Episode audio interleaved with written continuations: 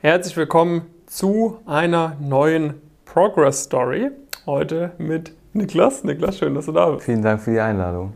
Wir haben hier eine erste Variante wieder. Das heißt, äh, bei dir wird es wieder super interessant, dann auch die Updates in den folgenden Monaten und auch Jahren natürlich zu sehen.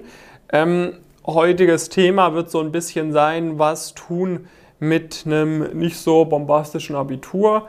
Denn Niklas, du hast jetzt ein Fachabitur mit äh, 2,8 gemacht. Genau. Was ja. wirklich keine, keine Glanzleistung. Keine Glanzleistung, nee. Genau, vielleicht magst du dich mal so ein bisschen vorstellen, wo kommst du her? Äh, bisschen was so über deinen Werdegang, wie kam es, dass du das Fachabi gemacht hast äh, und dann lege ich los mit den weiteren Fragen. Sehr gerne. Ja, also ich heiße Niklas, ich komme aus der Nähe Frankfurt. Äh, ich habe jetzt gestartet ähm, mit einem ganz normalen Gymnasium-Werdegang. Ähm, da hat es natürlich nicht gereicht irgendwann. Was heißt natürlich, es hat nicht gereicht irgendwann. Nach der E-Phase, glaube ich, war das. Da stand ich dann auf einem Notenschnitt von fünf Punkten. Also wirklich nicht gut. Äh, und dann war halt die Frage, wie geht es weiter? Irgendwie muss man ja weiter planen. Man kann eine Ausbildung machen danach. Ähm, das wäre dann aber nicht so meins gewesen. Ähm, deswegen habe ich gedacht, mache ich weiter. Gymnasium äh, weiterzumachen wäre jetzt war auch keine Option, also nicht auf der Schule wegen dem G8 und G9. Deswegen stand dann im Raum, das Fachabitur zu machen. Mhm. Und dort bin ich dann auf die Theodorschule gekommen, ähm, durch meine Mutter auch, äh, da sie dort gearbeitet hat. Ähm, eben zum Fachabitur mit dem Schwerpunkt Wirtschaft und Verwaltung. Und da hatte ich erstmal nichts zu im Kopf. Ich habe es einfach gemacht, weil es äh, die Möglichkeit war. Mhm. Aber das war dann auch eben der ausschlaggebende Punkt. Erstes Mal mit der Wirtschaft so in Kontakt gekommen. Ähm, und dann habe ich das Fachabitur durchgezogen, mein erstes Jahrespraktikum. Bin auch mit Buchhaltung und Rechnungswesen eben in Verbindung gekommen. Ähm, ja, und dann war halt eben die Sache nach dem Fachabitur, wie geht es jetzt weiter? Und dann ähm, bin ich durch einen Kumpel äh, zu meinem jetzigen Werkstudentenjob gekommen äh, in, und jetzt dann auch in mein Gap hier und äh, dann auch auf Pumpkin gestoßen über Instagram. Da habe ich mir die Stories immer angeguckt. Mhm. Ähm, ich wusste natürlich noch nicht genau, wo die Reise hingehen soll. Ich wusste, irgendwas mit BWL muss es sein. Mhm. Da hätte ich große Lust drauf. Äh, VWL hat mich auch wirklich sehr interessiert. Wir hatten zum Schluss die Geldpolitik der EZB, auch unfassbar interessant. Ähm, ja, und dann muss man jetzt halt äh, gucken, wie man sich orientiert. Und in dem Fall war es dann ganz gut, dass Pumpkin ins Spiel kam, weil ich bin ganz ehrlich, du, es ist vorgekommen, dass ich mal auf Google dann gegeben habe, was kann man mit einem BWL-Studium überhaupt später mal machen. Ähm, gab viele Möglichkeiten. Du kannst ja quasi alles machen mit einem BWL-Studium. Und letzten Endes, ähm, eben durch Pumpkin, bin ich dann intensiver ins Investmentbanking oder aufs Investmentbanking gestoßen und die Unternehmensberatung. Ähm, habe mich dann letzten Endes jetzt auch fürs Investmentbanking entschieden, so als Hauptschwerpunkt, den ich äh, anstreben möchte. Mhm. Ich, ich wollte auf jeden Fall was äh, in diese Richtung, ja, wie gesagt, machen. Nur was genau war halt die Frage. Und da äh, kam über Instagram die Stories immer, das Profil. Dann, äh, ich weiß gar nicht mehr, wie genau es war. Ich glaube, ich habe sogar eine Message bekommen, weil ich auch oft mit abgestimmt habe. Ja. Äh, und dann wurde ich irgendwann gefragt, hier, wie sieht es denn aus? Äh, Status Quo-Analyse. Und ich dachte, oh, weiß ich nicht, soll ich das machen? Das ist schon ein großer Schritt. Mhm. Und ich war, wie gesagt, noch nicht informiert und dann habe ich mich selber ein bisschen überwunden. Ich gedacht, komm, machst du. Ja, und jetzt äh, bin ich hier. Hast du bereut? Nee, äh, natürlich nicht. Ähm, ich habe jetzt in diesem halben Jahr, seitdem ich dabei bin, persönlich viel mitgenommen, extrem viel dazugelernt. Ich war ein sehr introvertierter Mensch, schüchtern auch ähm, und habe immer gehofft, dass die Sachen auf mich zukommen, dass ich selber mich nicht überwinden muss, äh, die Sachen irgendwie ähm, selber angehen muss. Aber da kommst du halt eben nicht weit mit. Und dann, äh, es war ja erst das äh, Fastlane-Programm. Da lernt man halt viel Persönliches. Ähm, wie man sich selber weiterentwickelt, über die einzelnen Berufe, Startups, Investmentbanking, Unternehmensberatung. Ist ja alles dabei. Intensiv kannst du dich dann darauf vorbereiten, persönlich äh, und fachlich. Und ähm, deswegen das war eigentlich das Beste, was passieren kann. Was, was waren so Sachen, die da komplett neu auf dich zukamen im Fastlane-Programm? Oder also, war eigentlich alles neu? Vieles war neu, fast alles würde ich sagen. Ich meine, ähm, klar, Investmentbanking, Unternehmensberatung, man hatte eine grobe Ahnung, worum es da gehen könnte. Ähm, man hat sich ja auch in die Richtung schon orientiert, aber man konnte eben nicht äh, genau festlegen, das möchte ich wirklich machen, mich interessiert alles daran. Deswegen würde man sagen, 99 Prozent waren wirklich neu für mich. Mhm. Okay, das heißt, du bist, äh, wann waren das, wann, wann bist du ins Fastlane-Programm gekommen?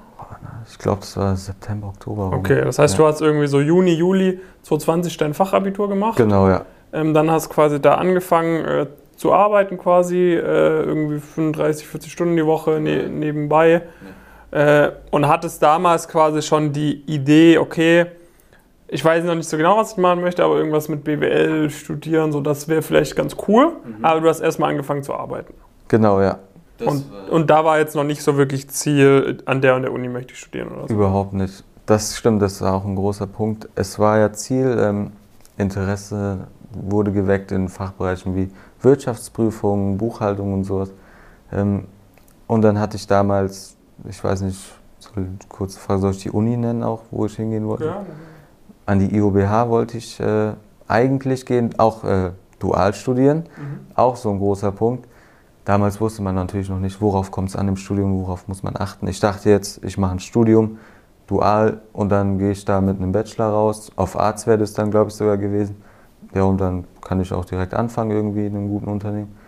Läuft natürlich in der Realität ein bisschen anders ab. Ähm, deswegen, man hatte dann irgendwann die Uniliste, konnte sehen, hier, Target-Unis jetzt hier im Dachraum, was geht da, was ist da möglich, äh, auch welche Fachbereiche die einzelnen Unis haben. Ja. Ähm, und okay, also vorm, vorm Coaching war quasi deine Idee äh, duales Studium.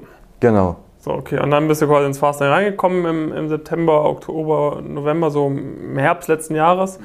So, und dann hast du da quasi erstmal gelernt, äh, A, über deine eigene Zielsetzung, dass du da motivierter und zielstrebiger wirst und B, halt auch über die ganzen Berufsbilder. Genau. Und dann geht es in den späteren Modulen darum, okay, wie kommst du da rein? Und da war dann das mit den, mit den Universitätslisten wahrscheinlich. Genau. Ja, und dann ging es eben darum, wo fange ich jetzt an, wo mhm. bewerbe ich mich. Ähm, die Idee war Goethe-Universität äh, zum Sommersemester diesen Jahres. Ist äh, aufgrund meines Abschnitts, äh, Abschlussschnitts nicht möglich gewesen. Ja. Ähm, und dann war halt die Frage, hey, war es das jetzt?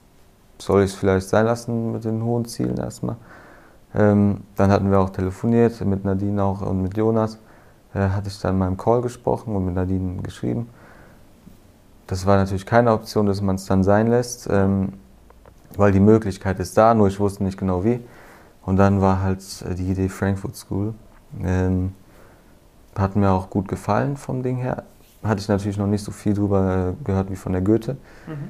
Ähm, ja, und da war halt jetzt äh, die Sache, soll ich das probieren oder nicht? habe mich auch mit meinen Eltern zusammengesetzt, äh, habe dann natürlich ganz klar gesagt, hier so und so sieht's aus, kostet ein bisschen was. Es gibt aber jetzt verschiedene Möglichkeiten, das zu finanzieren oder äh, eben über umgekehrten Generationsvertrag. Ähm, habe aber auch gleich gesagt, dass das passieren kann, dass es nicht klappt, dass ich das irgendwie über einen äh, umgekehrten Generationsvertrag bekomme. Mhm.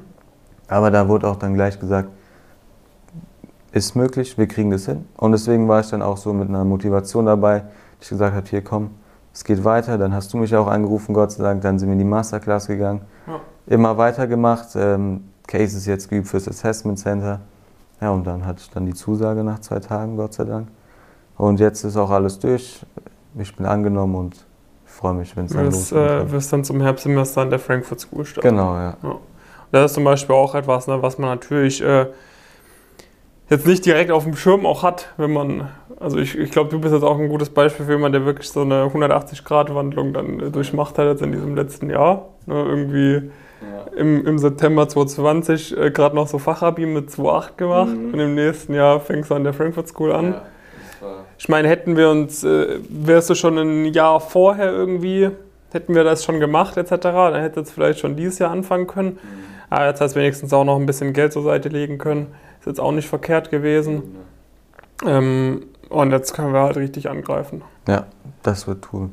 Was ist bei dir, wenn du es vielleicht mal so ein bisschen betiteln kannst, so die, die Motivation, das zu machen? Also ist es eher, also, ja, ich meine, weil du hast jetzt ja auch schon einen, nicht mehr diesen oberflächlichen Blick in die reinen Berufs, Felder. Mhm. Ja, nicht mehr nur, okay, da kann man viel Geld verdienen, sondern auch ein bisschen tiefer rein. Was ist so bei dir die Motivation, dass du A sagst, okay, ich gehe da auch finanziell ordentlich was ein, äh, dass ich dieses Ziel erreiche. Ich stecke da Schweiß rein, Arbeit, weil es natürlich auch aufwendiger ist als, äh, keine Ahnung, eine Ausbildung zu machen Eben, beispielsweise. Ja.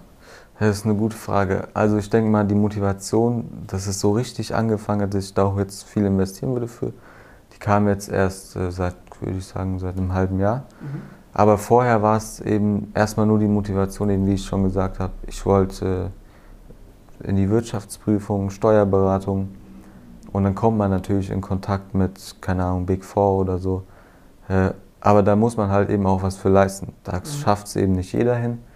Und deswegen war dann ganz klar hier, ich möchte viel erreichen, muss dafür aber auch viel geben, weil mit meinem Abischnitt kriege ich nichts geschenkt, ist ganz klar. Ähm, und irgendwann muss man dann halt entscheiden, entweder ich möchte was schaffen oder ich gehe halt einen normalen Weg, was ja auch völlig in Ordnung ist. Ähm, ich habe mich dann aber jetzt eben dafür entschieden, dass ich versuche, das Maximum rauszuholen. Und das schafft man eben nur durch Hilfe, durch eine super Uni. Und deswegen, das war so der ausschlaggebende Punkt.